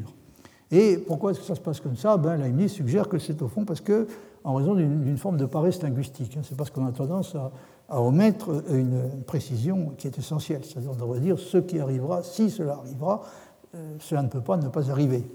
Euh, et on supprime simplement la conditionnelle et on aboutit donc à une conception qui peut être qualifiée de fataliste. Alors, une chose encore, euh, je m'aperçois que j'ai vraiment beaucoup abusé, encore un peu plus que d'habitude, de votre patience. Oui, je vous avais indiqué, je crois, la dernière fois que dans la correspondance avec Clark, Clark, à un moment donné, il va un peu dans, si on peut si on peut dire, dans, le même sens que Mates. Hein, il se demande pourquoi Leibniz tient à, ce point à attribuer aux, propositions contingentes une forme de nécessité qui qualifie d'hypothétique, alors qu'on pourrait se poser, semble-t-il, se poser des questions sur, sur, sur le, sur ce qu'il en est exactement, de la, prétendue nécessité des propositions qui sont hypothétiquement nécessaires. Pourquoi ne pas dire qu'elles elles sont peut-être, elles ne sont peut-être tout simplement pas nécessaires du tout?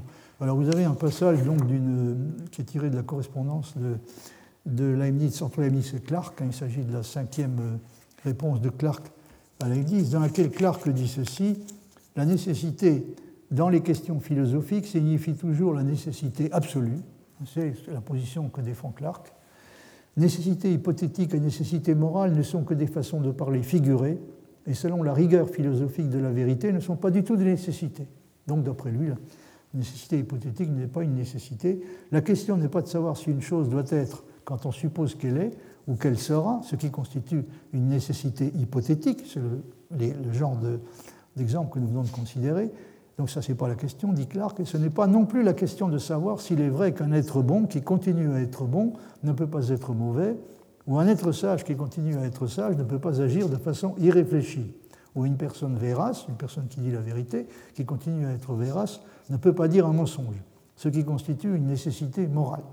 La vraie et la seule question en philosophie concernant la liberté est de savoir si la cause ou le principe physique immédiat de l'action est effectivement dans celui que nous appelons l'agent, ou s'il y a quelque autre raison suffisante qui est la cause réelle de l'action en opérant sur l'agent et en faisant de lui non pas réellement un agent, mais un simple patient. Voilà donc le point de vue euh, défendu par Clark et ce qui nous importe pour l'instant. Donc c'est évidemment la façon dont il conteste que euh, dont il conteste la, pertinence d'une distinction comme celle que la Leibniz fait entre la nécessité hypothétique et la nécessité euh, absolue, euh, pour la raison que, bon, encore une fois, il n'est pas, pas, du tout évident pour lui qu'une nécessité hypothétique soit encore une nécessité. Il est relativement facile de comprendre pourquoi Leibniz est amené à s'exprimer comme il le fait.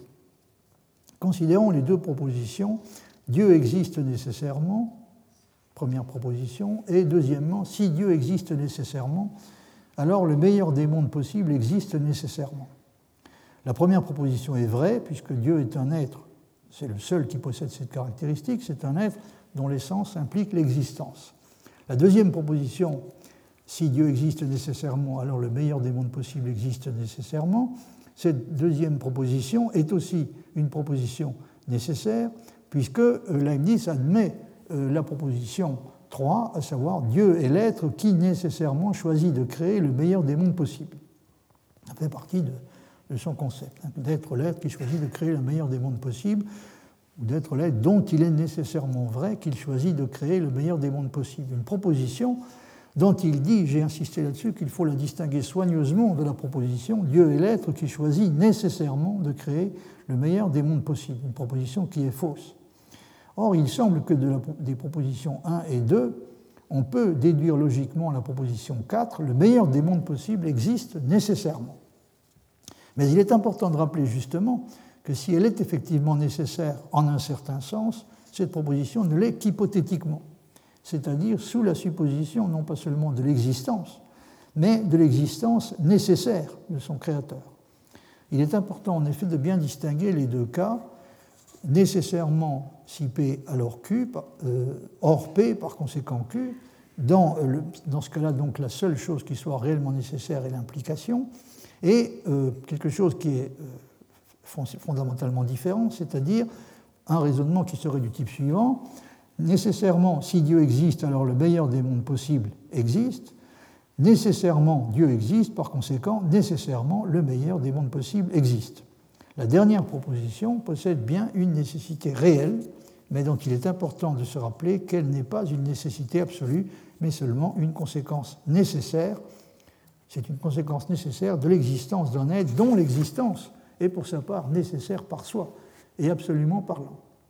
Mais il se dit que, je vous ai, reproduit le passage, euh, en général, pour Leibniz, une proposition P est hypothétiquement nécessaire si et seulement si la proposition conditionnelle, si le monde réel existe, alors P est absolument nécessaire.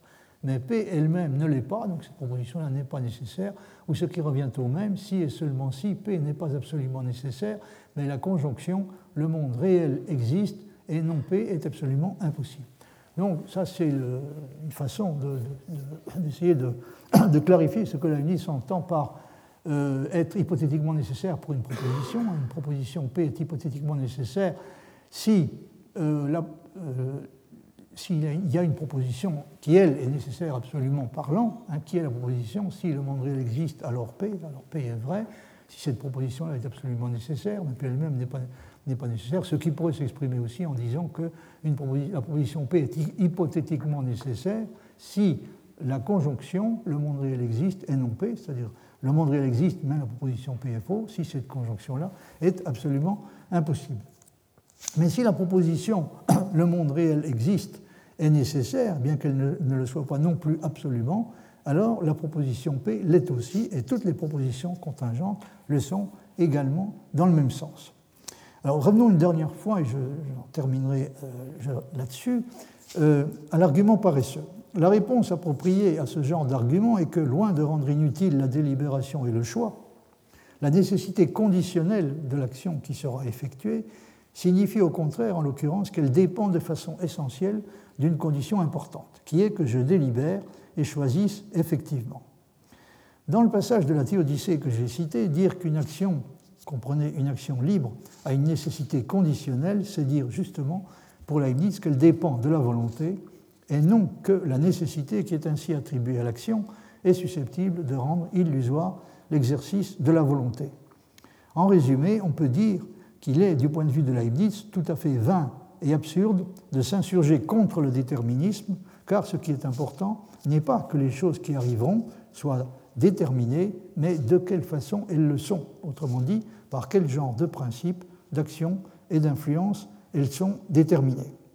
Alors c'est de ça que j'aimerais vous parler la prochaine fois, donc sous le titre Le spectre du déterminisme, la finalité et le problème de la liberté, donc je serai amené à, vous parler beaucoup plus longuement que je ne l'avais fait jusqu'à présent du, genre de déterminisme que, que défend Leibniz, qui est un, je crois que c'est un point qu'on ne souligne pas suffisamment, qui est fondamentalement différent de, de ce qu'on entend aujourd'hui par, euh, par, déterminisme quand on discute de la question de la compatibilité entre le déterminisme et la liberté. Ce, qu'on a, ce que nous avons en tête, nous, est presque toujours un déterminisme de type physique ou causal qui semble effectivement rendre impossible la liberté, alors que le, déterminisme de leibnizien, euh, ou, encore une fois, ça serait peut-être un mode d'expression plus satisfaisant, le fait que tout ce qui arrive soit, soit déterminé, déterminé dès le départ, euh, le déterminisme leibnizien fait intervenir de façon essentielle les causes finales. C'est pas du tout, c'est pas du tout donc ça, ça, fait intervenir de façon essentielle de la part de Dieu le, choix du meilleur. Donc ça fait intervenir des, des, questions de valeur et de finalité hein, qui, qui, ont plus ou moins disparu euh, dans le, du vocabulaire que, nous utilisons quand nous, parlons du déterminisme, de la question du compatibilisme et de la question de la compatibilité ou de l'incompatibilité du déterminisme avec la liberté. Donc ça crée une situation qui est assez étrange, parce qu'on a, on a tendance à attribuer à Leibniz, euh, à juste titre, une position typiquement compatibiliste, c'est-à-dire il, il fait partie de ces philosophes qui ne perçoivent aucune espèce d'incompatibilité entre le déterminisme et la liberté. Mais encore une fois, il ne faut pas, perdre de vue que le genre de déterminisme qu'on peut lui attribuer n'est pas du tout, est extrêmement différent de ce que nous entendons aujourd'hui dans la plupart des discussions qui ont lieu sur cette question par déterminisme. Je vous remercie de votre attention.